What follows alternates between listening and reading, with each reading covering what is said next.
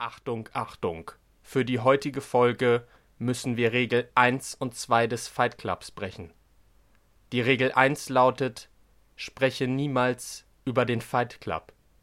Die Regel 2 lautet, spreche niemals über den Fight Club.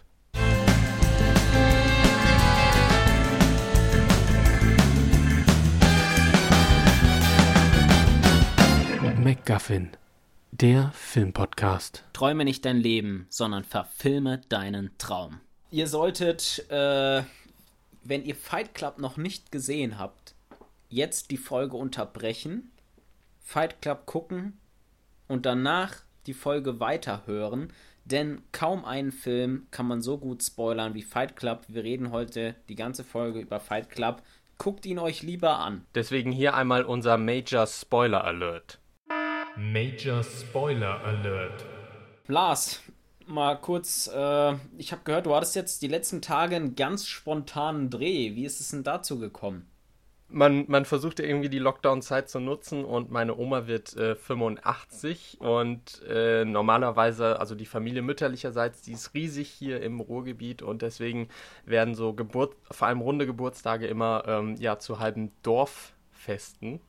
Äh, und das kann natürlich jetzt nicht stattfinden wegen Corona. Und äh, ja, da nutzt man natürlich die Möglichkeiten eines äh, Filmemachers, um da irgendwas Cooles zu machen. Äh, wir haben ein Musikvideo gedreht, also so Playback-mäßig, spaßeshalber, ähm, von dem Lieblingssänger meiner Oma, Roland Kaiser. Und ähm, das schenken wir ihr quasi als Video. Wie geil. Ich habe ja schon mal ein, ein Musikvideo-Playback von dir gesehen, wo äh, du mit deiner Familie zu Weihnachten irgendein italienisches Lied äh, performt hat. Ja. Ich muss gestehen, ich fand es tatsächlich ziemlich witzig, aber es war, lag an der Show-Einlage von Lars Fliegner, weil er äh, wie so ein richtiger äh, schmieriger italienischer Schlagersänger da ins Bild gelaufen kam. Ja, ich habe mir alle Haare zurückgegelt und äh, meinen Bart äh, geschnitten, außer den Schnäuzer. Äh, den habe ich gelassen, also ich hatte nur noch so einen Schnäuzer. ja, das kannst du keinem zeigen, ne? Das ist rein privat. ja, ich fand's, ich fand's total witzig. Ähm, Gibt es dann jetzt auch bald auf YouTube. Mhm. Danke dir.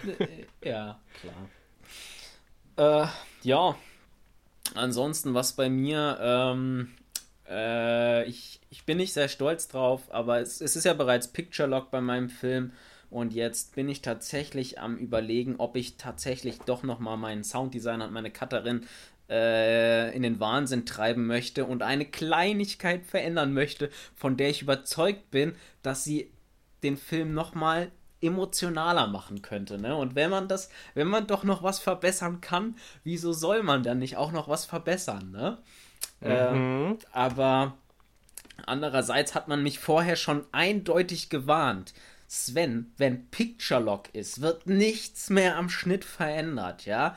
Der Sounddesigner killt dich und damit das klar ist, das ist hier wörtlich gemeint. der, der bringt dich dann auch um. Aber jedenfalls. Dramatisch. Ja, ich habe jedenfalls schon mal ganz hypothetisch bei meiner Sounddesignerin per Voice-Nachricht angefragt, ob sie dafür bereit wäre. Äh, und habe gesagt, ja, und ansonsten noch schöne Feiertage, ne? Aber. Ja, äh, dazu muss man sagen, wenn man von dir äh, eine Voice-Nachricht, äh, hier so eine WhatsApp-Audio bekommt und man schon sieht, dass sie irgendwie drei Minuten lang ist, dann kann man sich immer auf was gefasst machen. ja, ja. Naja, so, ähm, so ist es momentan jedenfalls äh, bei mir. Ähm, Fight Club war für mich einer der Filme, der die krasseste Wirkung hatte auf mich. Äh, ich würde es gleich gerne ausführen, äh, näher ausführen. Ich kann nur vorher sagen, ähm, dass ich was gefühlt habe, was ich sonst nie fühle, nicht im normalen Leben. Und sag mal kurz, äh, Lars, wie war, wie war dann auf dich die Wirkung von Fight Club? Ich muss sagen, ich bin ja, ich bin recht speziell, was Filme angeht. Ich mag James Bond-Filme, ich mag Dramen, ich mag manche Horrorfilme, also ich, ich habe kein spezielles Genre, ich bin aber trotzdem speziell in der Auswahl und für mich war Fight Club äh, ein guter Film, ich habe ihn sehr gerne gesehen, aber so eine richtig krasse Wirkung, sag ich mal, hatte er nicht. Also er hatte eine Wirkung, ähm, zu dem zentralen Punkt oder dem Kernthema kommen wir gleich noch.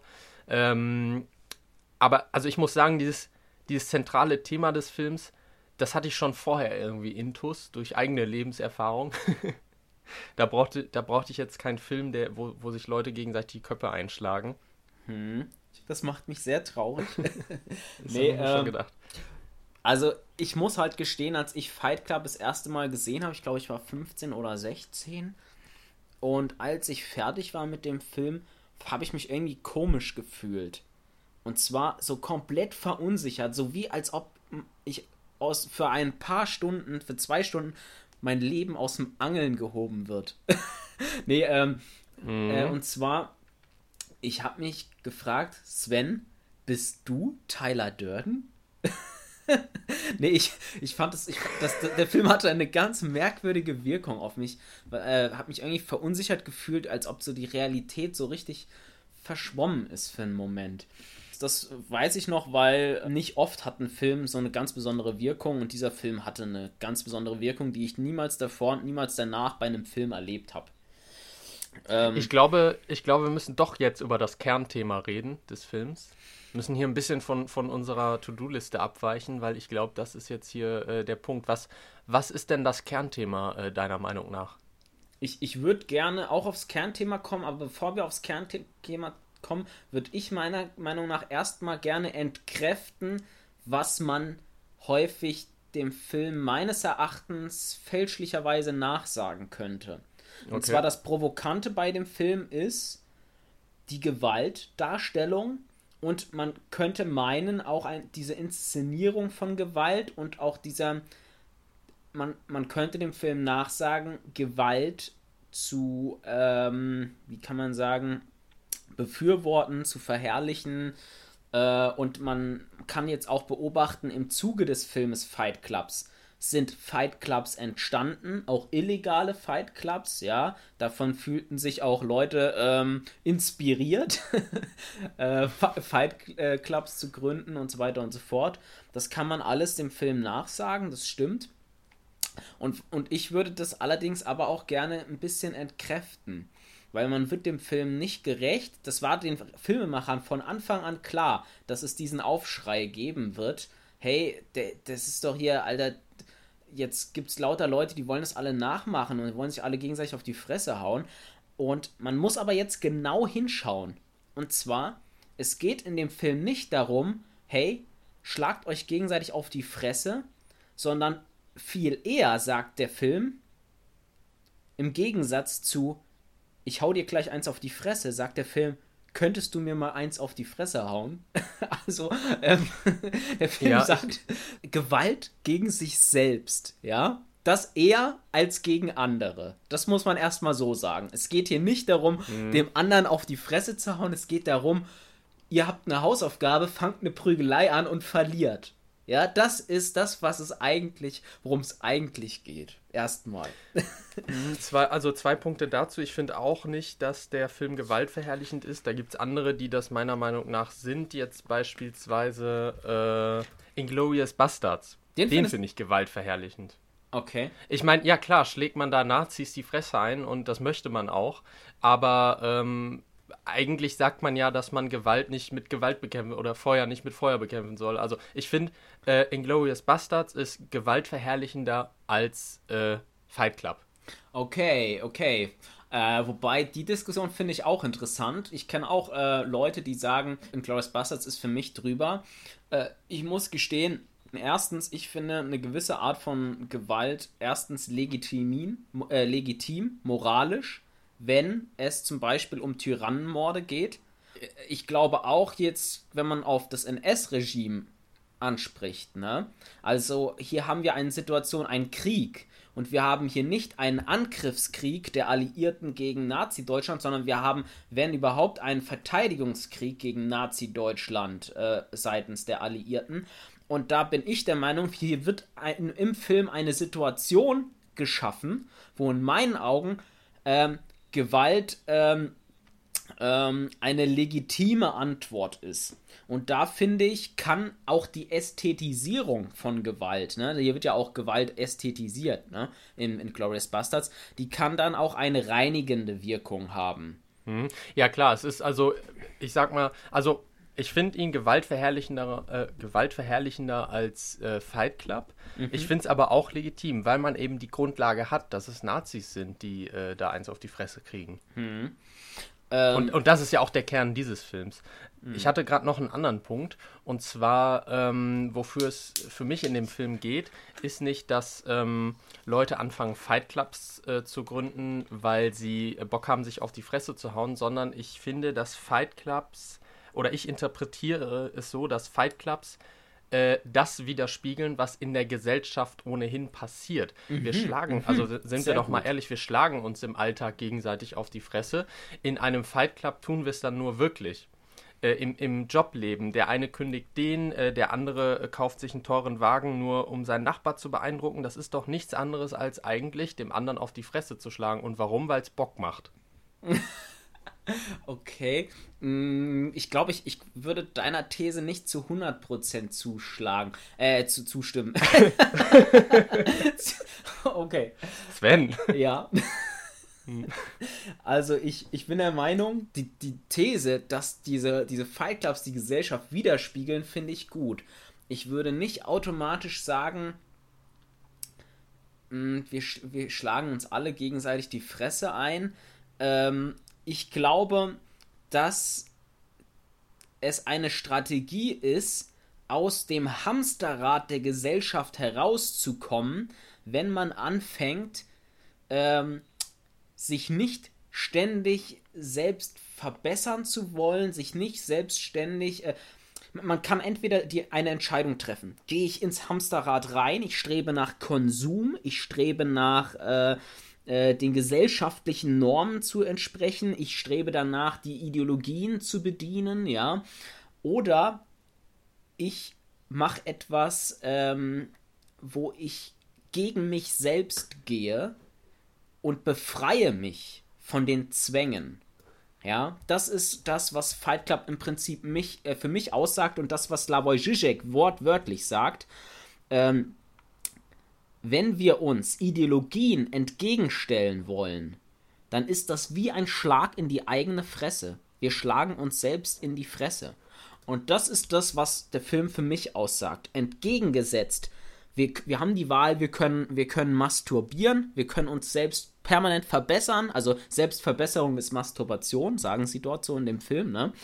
Oder aber wir können sagen, nee, ich, ich ernüchtere mich und befreie mich aber stattdessen aus dem Hamsterrad. Äh, ja, das ist der Kern so ein bisschen für mich. Mhm. Ähm, also was ich äh, also um nochmal auf den Kern des, des Films äh, zu sprechen zu kommen, ähm, ich würde jetzt nicht in den Fight Club gehen, um aus dem Hamsterrad zu kommen. Mhm. Ja.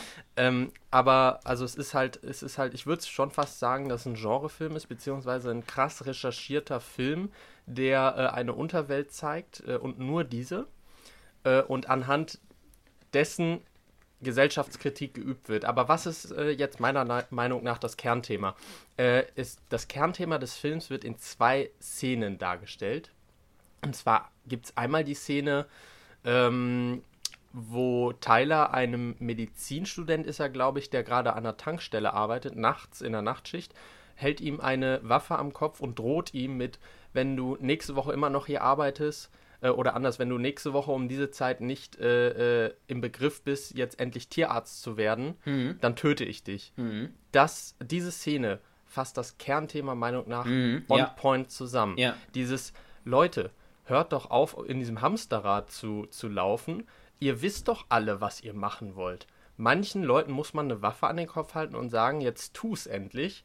Äh, und äh, Brad Pitt sagt ja nach der Szene auch, äh, oder dann rennt er irgendwie heulend weg und Brad Pitt sagt äh, dem unnamentlichen Hauptprotagonisten, äh, morgen wacht er auf und ein neuer Lebensabschnitt beginnt. Oder das jetzt war mhm. die Erhellung seines Lebens.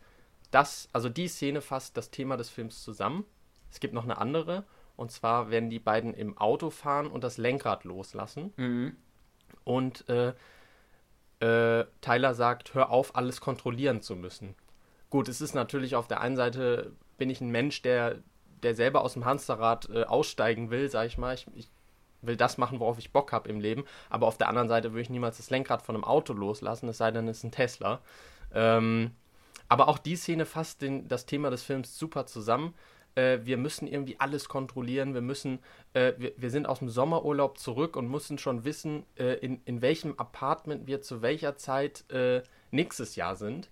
So dieses, diese typische Mittelschichts- ähm, Themen, die, die sind überhaupt nichts für mich so. Mhm. Ähm, genau, hör auf, alles kontrollieren zu müssen. Mhm. Äh, konzentriere dich doch lieber auf das, was dein Leben ausmacht. Und das bist du selbst mhm. und nicht die Dinge, die du anziehst da, da oder hast, kaufst. Hm, da hast du einen richtig guten Punkt, finde ich. Ne? Und das ist auch ähm, was, was man sich wirklich als Philosophie auch rausziehen kann die meiste Klarheit haben wir in unserem Leben, wenn wir an einer Art Nullpunkt sind. Und zwar, ähm, weil wir dann realisieren, Alter, was mache ich hier? Ich kann alles, was, äh, was irrelevant ist, kann ich rausradieren und es bleibt nur noch die klare Sicht übrig ich will jetzt diesen verfickten Film drehen. Zum Beispiel, ja.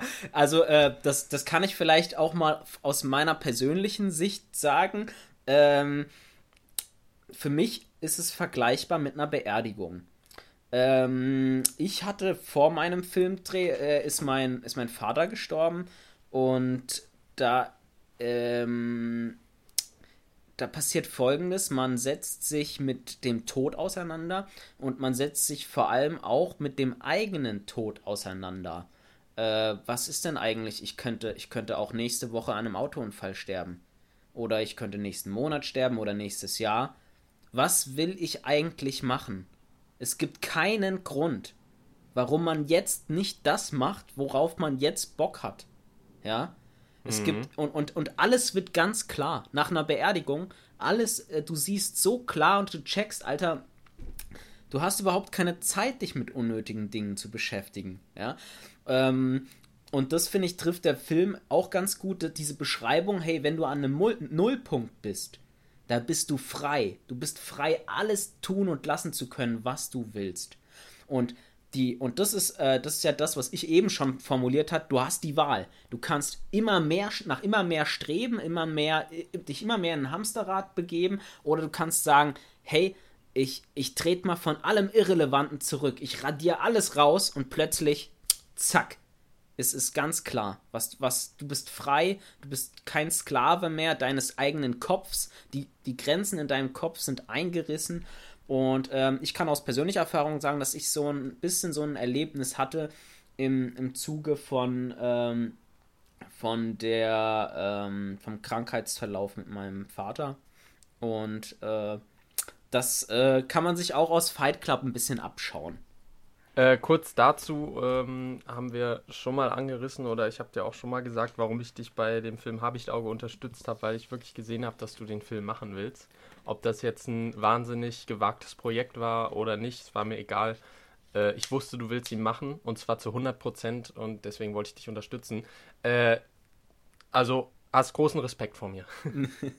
ja, danke. Ko kommen wir doch mal ähm, dazu was ist das eigentlich ähm, für eine komische äh, Beziehung da? Der, der Jack, der Erzähler und äh, Tyler Durden. Ähm, also ich, das finde ich so interessant, wenn ich auf Tyler Durden schaue, dann ist das so, als ob ich mir mein eigenes Ego im Spiegel angucke. Und zwar sehe ich da einen Mann, der irgendwie perfekt aussieht, seine Haare sind perfekt gestylt, er trägt meistens eine Sonnenbrille. Äh, ich weiß nicht, kaut, glaube ich, häufig Kaugummi, hat so eine chillige, lederne, rote, knallrote Jack Jacke, immer so geile Hawaii-Hemden oder was weiß ich.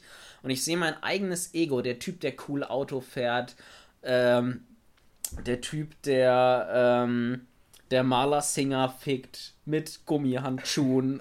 das, das, da muss ich auch kurz überlegen.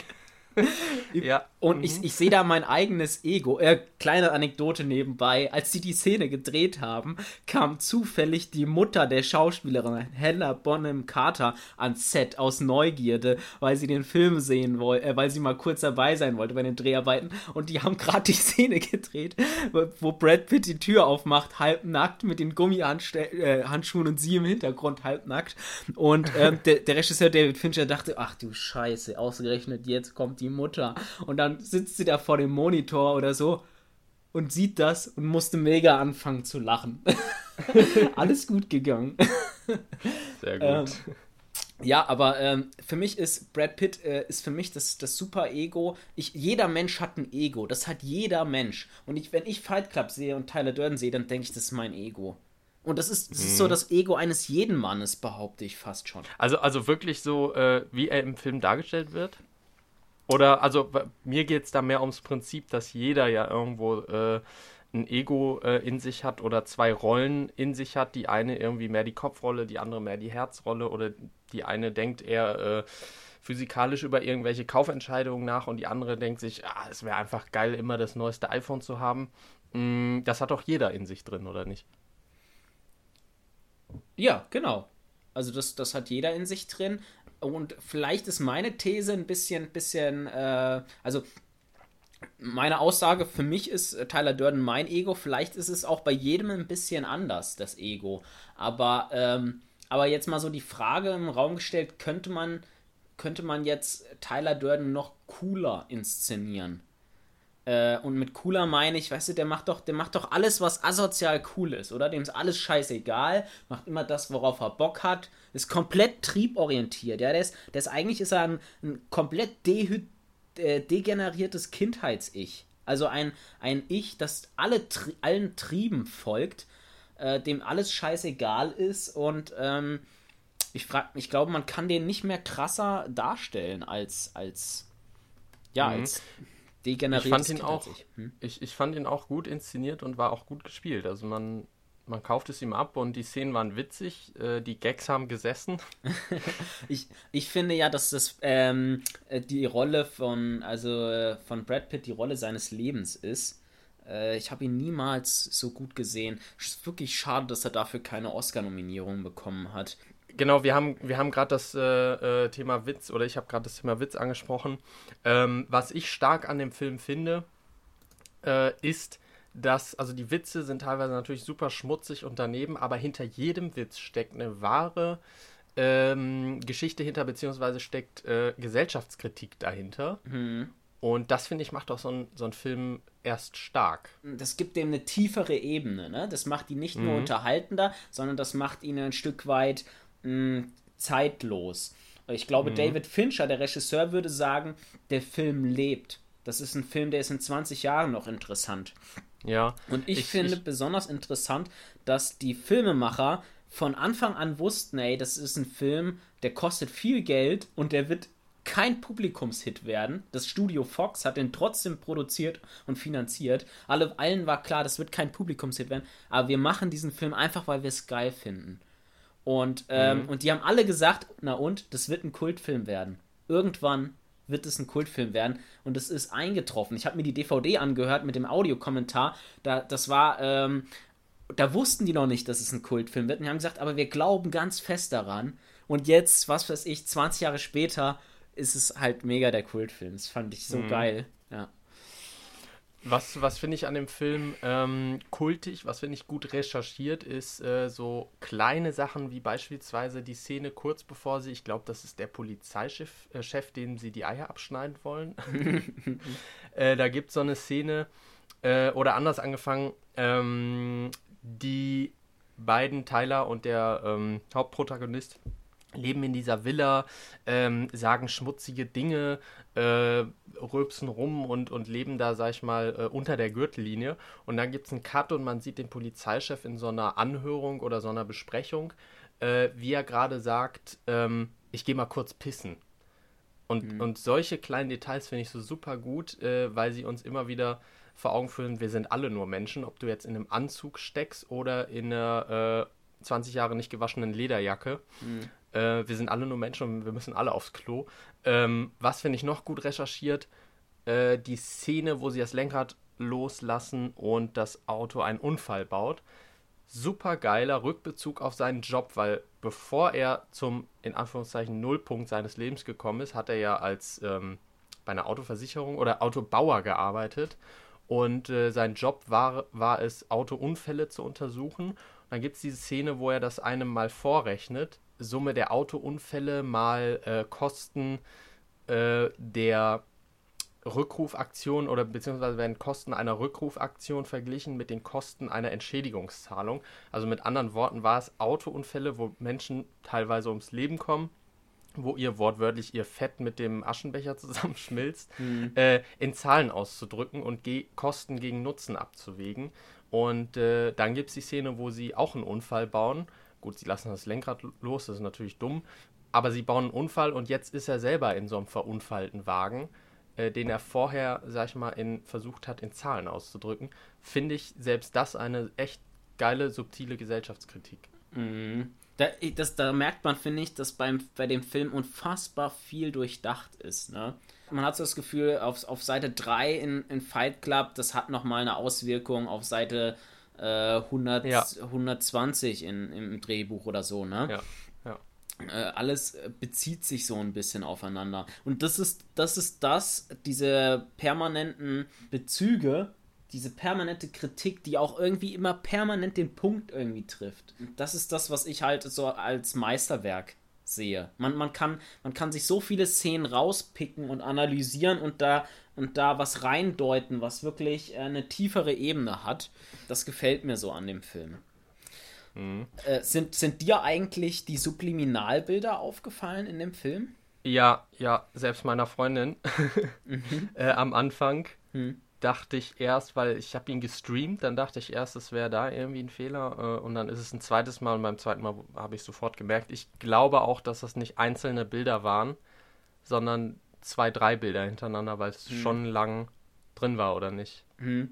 Das hat mich tatsächlich, als ich den jetzt auch geguckt habe, habe ich tatsächlich nochmal nachgedacht, ob ich auch in Habichtauge das auch nochmal machen soll an einer Stelle, Subliminalbilder rein einfügen, weil ich auch die Wirkung geil finde. Das bringt den Zuschauer so ein bisschen aus dem Konzept. Hä? Moment mal, was war denn jetzt? Was ging jetzt gerade ab? Ähm, verunsichert so ein bisschen und den Effekt finde ich geil. Allgemein finde ich es auch richtig geil, dass permanent in dem ganzen Film Edward Norton im, im Vordergrund ist, also der Erzähler Jack. Und im Hintergrund ist immer Tyler Durden irgendwie zu sehen. Ob der jetzt mhm. gerade im Hintergrund am Fenster steht, äh, er ist immer im Hintergrund zu sehen oder, oder dann immer wieder mit Subliminalbildern blitzt er so auf und immer diese versteckte Hinweise darauf, der ist, hier ist jemand, der ist nicht real, der, der existiert eigentlich in seinem Kopf ähm, ich finde es irgendwie, ich finde diese Erzählart genial. Ja? Wobei da zum Thema Subliminalbilder müssen wir mal ganz kurz unterscheiden. Meinst du jetzt wirklich, dass man ein Frame gegen einen anderen austauscht? Weil das sind ja dann wirklich, das sieht man ja kaum. Da merkt man wirklich nur kurz irgendwie einen Riss im Bild. Ja. Ähm, wohingegen es gibt den allerersten Teaser-Trailer zu Skyfall. Äh, da wurde auch mit so einer Technik gearbeitet und zwar geht es um die Stelle, wo er von diesem Psychologen äh, befragt wird, ähm, wo er zu einzelnen Worten seine Gedanken sagen soll und dann sagt dieser Psychologe das Wort Skyfall und dann taucht auf einmal so ein äh, ganz kurz ein anderes Bild auf und wir sch schneiden uns wie, äh, und es wird wieder in diesen Verhörraum äh, reingeschnitten. Das sind, ich weiß nicht wie viele Frames, aber das sind vielleicht sogar ein bis zwei Sekunden ja, ähm, ja. wo was reingeschnitten wird.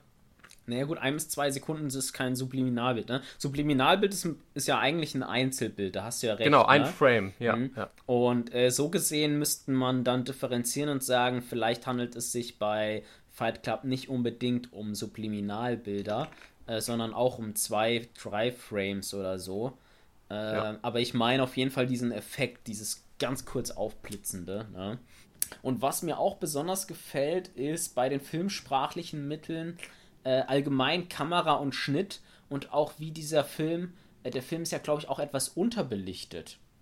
Äh, das, Mhm. das, das sagten die Filmemacher David Fincher und Brad Pitt haben das dann auch gesagt im Off-Kommentar. Wir haben den ganzen Film so ein bisschen unterbelichtet gemacht. Und ich finde, aber das merkt man. Man hat immer so das Gefühl, man ist in so einem düsteren Albtraum, in so einer hässlichen, schmutzigen Welt.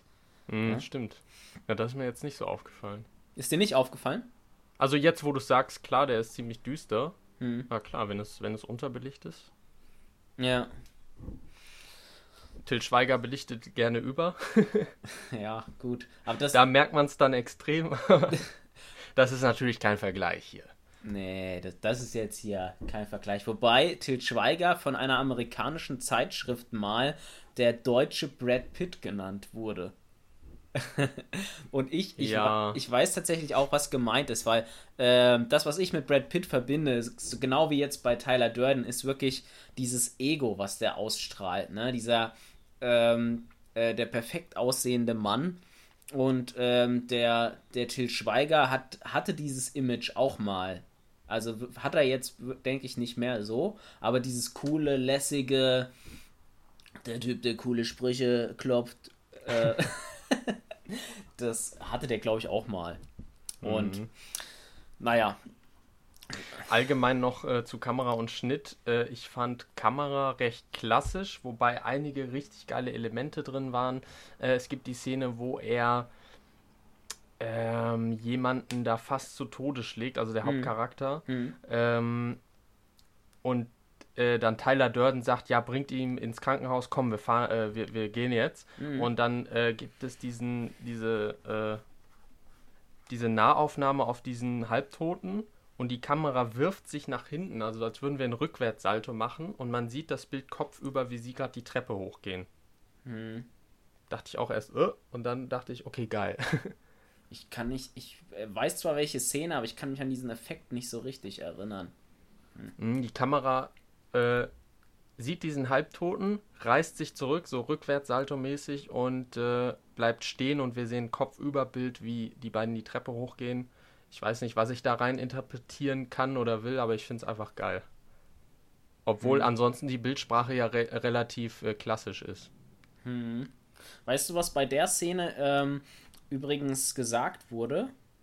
Der, beim Off-Kommentar von den Filmemachern, Mhm. die, die mussten eine starke Kritik einstecken und die, ähm, die englische äh, Zensurgesellschaft, die hat auch gesagt, ja, wir müssen, die Szene müssen wir schneiden, die ist zu lang. Und äh, haben gesagt, ja, aber wieso? Haben, haben Brad Pitt, Edward Norton und David Fincher auch so diskutiert, aber wieso eigentlich? Es gibt doch andere Szenen, die sind viel länger und brutaler aus äh, Braveheart oder was weiß ich.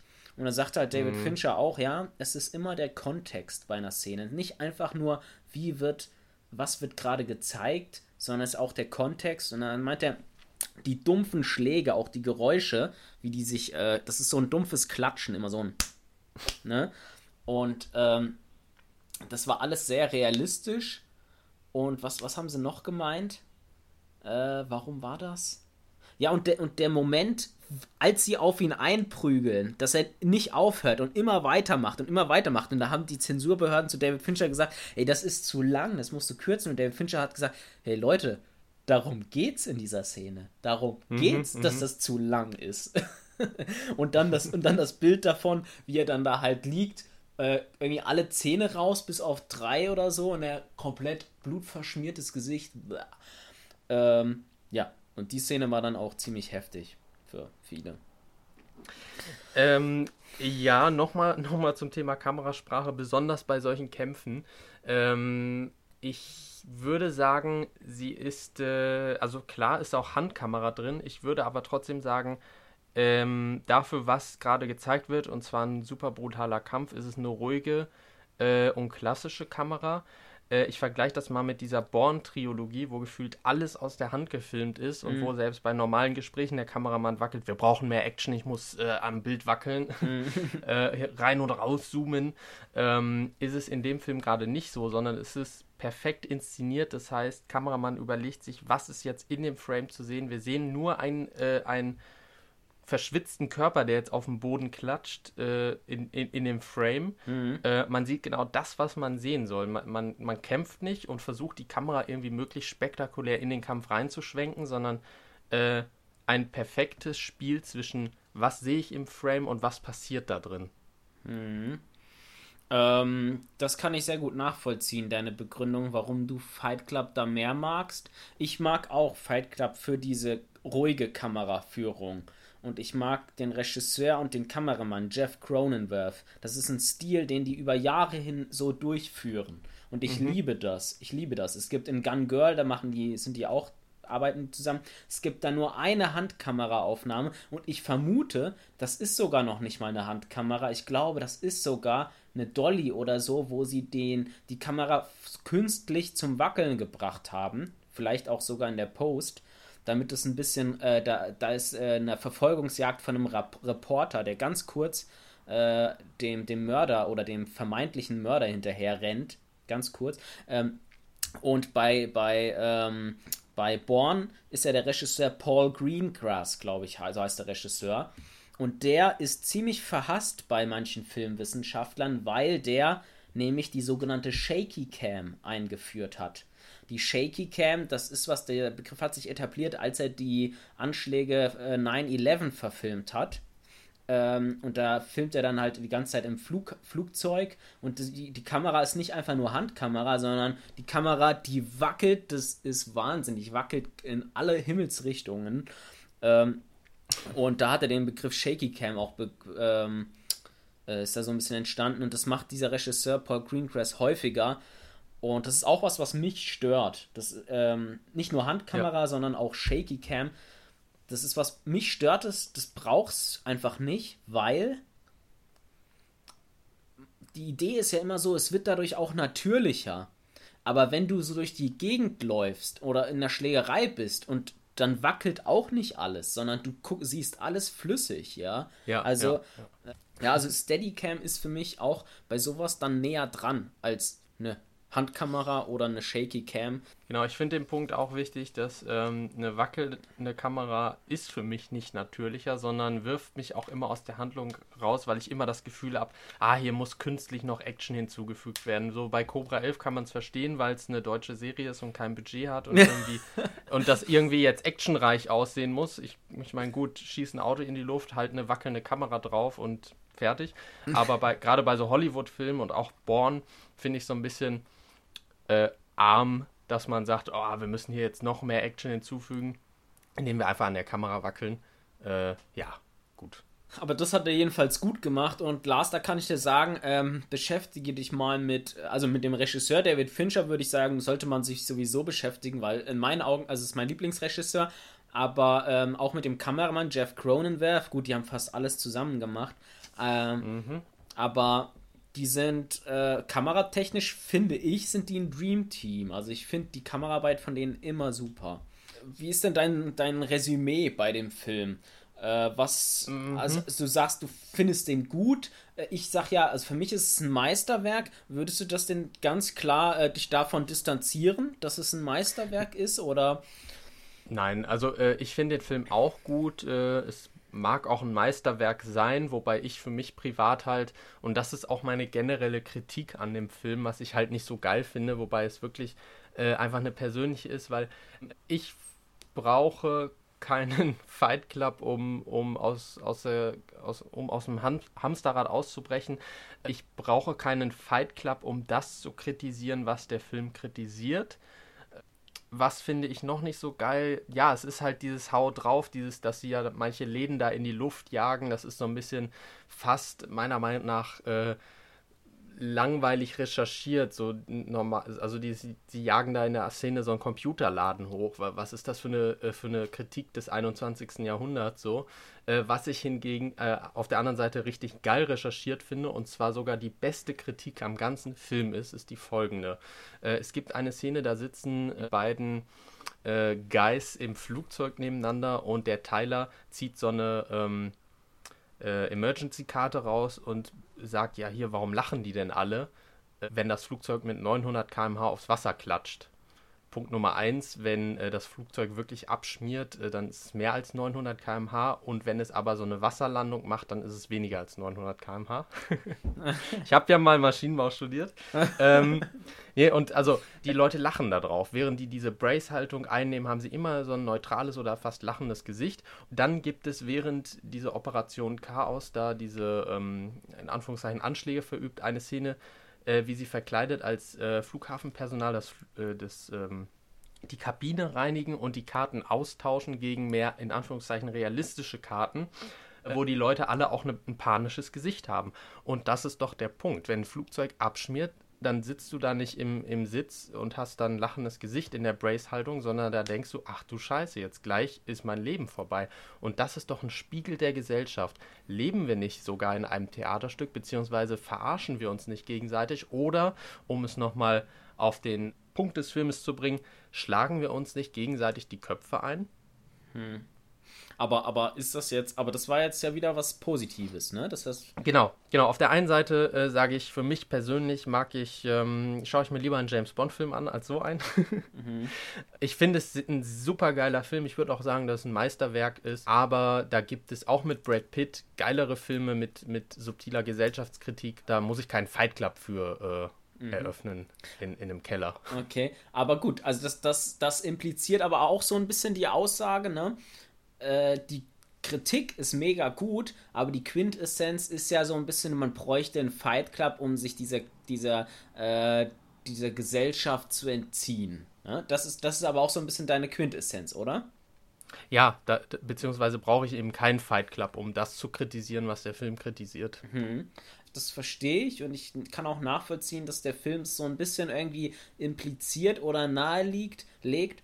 Ähm, ich würde tatsächlich behaupten, dass der Film nicht zwangsläufig sagt, dass wir diesen Fight Club brauchen. Ich glaube, dass der Film grundsätzlich erstmal sagt, wir haben die Wahl, ob wir aus einem Hamsterrad aussteigen oder uns wirklich frei machen.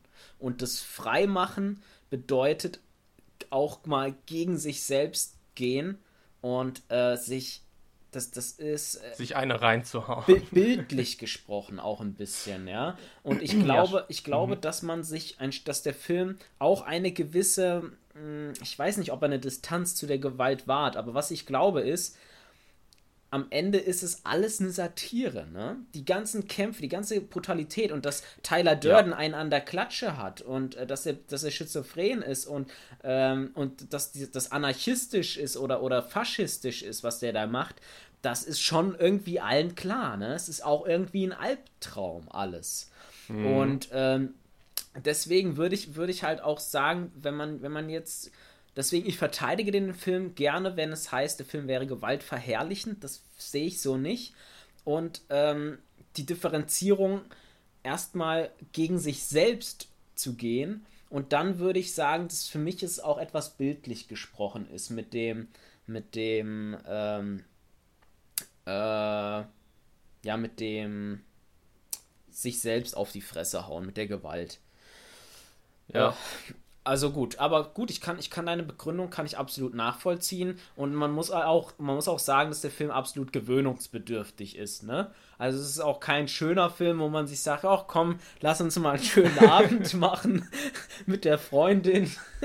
Ja. ähm, und, und uns äh, Subliminarschwänze ansehen. ja. Ähm, das, das ist schon klar. Oder so einen Typen zugucken, wie er da in die Suppe pinkelt oder ähm, was weiß ich. Sich denken, ach ja, das, das ist doch. Das ist doch ein Sympathieträger, ne? Mit dem kann ich ja, mich direkt ja. identifizieren. Wobei ich mich ja komischerweise mit ihm identifizieren kann. Aber gut. ja, gut. Äh, die meisten Zuhörer kennen wahrscheinlich nicht Sven, aber als du gerade erzählt hast, wie du dich, wie, wie er fühlt, wie Tyler in der Lederjacke immer coole Sprüche. Äh, Sven. Na gut, das ist, das ist so, wie Sven gerne wäre. Ähm, ja, das kriege ich jetzt nicht mehr aus dem Kopf. Ne? Ja, ich, ich glaube, ich bin, ich bin Tyler Durden. Jetzt, jetzt wird es mir langsam klar. Oh mein Gott, als ich Fight Club gesehen habe, erstmal wurde mir klar, das erstmal klar, dass ich Tyler Durden bin. Okay. Lass, so, lassen wir das, lassen wir das äh, jetzt. le letzte Frage von meiner Seite. Was nimmst du denn aus dem Film für, du bist ja ein Filmemacher, ähm, was nimmst du, äh, ohne abzugucken, ähm, aber aus der Metaebene aus diesem Film heraus für deine eigenen Filme? Zwei Dinge und das sind vielleicht noch nicht mal jetzt filmsprachliche Dinge, sondern das eine ist, der Regisseur hat sich vor dem Film mit zwei Autoren und beiden Hauptdarstellern, die er bereits gecastet hat, zusammengesetzt. Haben, die haben das tausendmal durchgeprobt und haben das Drehbuch von, von hinten nach, von vorn nach hinten umgekrempelt und alle, alle Beteiligten haben da Ideen reingebracht. Für mich ist David Fincher so ein bisschen so ein, ja, mein Lieblingsregisseur, so ein bisschen genial, so ein kleines Genie und aber wenn man denen zuhört bei den Audiokommentar, die, das ist, Alter, die haben da gemeinsam richtig dran gefeilt und jeder hatte eine geile Idee und alle sind so komplett auf einen Nenner gekommen.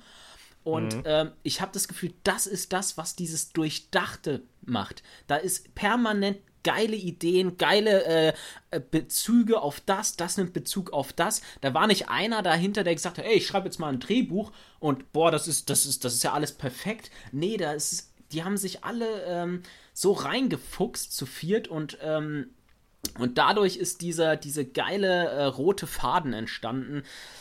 Ähm, das ist das eine, was ich mir so ein bisschen rausziehe, was ich geil finde. Und dann das, wofür ich größten Respekt habe, ja. Und zwar die Erkenntnis, hey, wir machen hier einen Film, wir stehen voll und ganz hinter diesem Film, aber der Film wird aufwendig und der Film wird höchstwahrscheinlich kein Publikumshit. Aber scheiß drauf, darum geht es hier nicht. Darum geht's jetzt nicht. Und diese fucking Gewaltszene, die ist zu lang für viele. Es ist uns egal, wir machen's trotzdem. Und äh, wir glauben, das ist ein Film, der zeitlos wird. Das ist ein Film, der lebt. Der hat ein Leben. Und das ist was, ich wünschte mir, dass ich irgend, dass ich so Filme machen kann und irgendwann mal so etwas auch machen darf. Das würde ich mir wünschen ähm, ja, das, das lässt mich an als Filmemacher richtig aufblühen, sowas. Mhm. Wie ist es bei dir? Ähm, ich muss so ein bisschen aufpassen mit meinem Cobra 11 Bashing, weil ich hatte ja mal ein Gewerb äh, Bewerbungsgespräch da. Ähm, also, was ich echt interessant finde, ist der Film. Also wir sehen in dem Film echt viele brutale Kämpfe. Ich kann verstehen, warum manche Leute sagen, der ist total ver äh, ähm, gewaltverherrlichend und äh, das kann ich mir nicht ansehen. Wie kann man sowas drehen? Ähm, auf der einen Seite ist er das, aber auf der anderen Seite legiti äh, legitimiert er sich selber, äh, weil er eben Gesellschaftskritik drin hat, beziehungsweise auf der Metaebene etwas vollkommen anderes erzählt. Cobra 11 ist so ein bisschen. Ähm, Finde ich nicht gut, hm. weil es einfach nur Shaky Cam ist und äh, Autos, die durch die Luft fliegen. Ähm, diese Born-Trilogie finde ich so, äh, ja, kann man sich mal ansehen, weil es, äh, wie ich als Agentenfilm-Fan, ähm, ist zwar eine shaky Cam drin, aber da ist trotzdem so eine Agentenhandlung drin. Also es kommt immer auf die Metaebene an, beziehungsweise auf das, auf die Dramaturgie im Film. Äh, und das finde ich ist ein super wichtiges Thema, was man an diesem Beispiel sehen kann. Und ähm, ja, dazu könnte man auch direkt vielleicht erwähnen, da wollen wir uns ja auch nochmal im nächsten Podcast drüber unterhalten, ähm, da wollen wir über Drehbücher uns unterhalten und über die zwei Drehbuchbibeln Save the Cat und das Drehbuch von Sid Field. Hm. Okay. Ähm, aber dann jetzt nochmal zum, zum, äh, zum Abschluss. Wir haben jetzt äh, die zwei ersten Regeln gebrochen. Äh, jetzt gilt wieder für euch. Erstens, ihr verliert kein Wort über den Fight Club. Zweitens, ihr verliert kein Wort über den Fight Club. Und ich glaube, und drittens, drittens wer neu ist, muss kämpfen. und viertens, äh, äh, verliert ganz viele Wörter hier über unseren Podcast, äh, empfiehlt den weiter und äh, ja, dann hören wir uns in der nächsten Folge.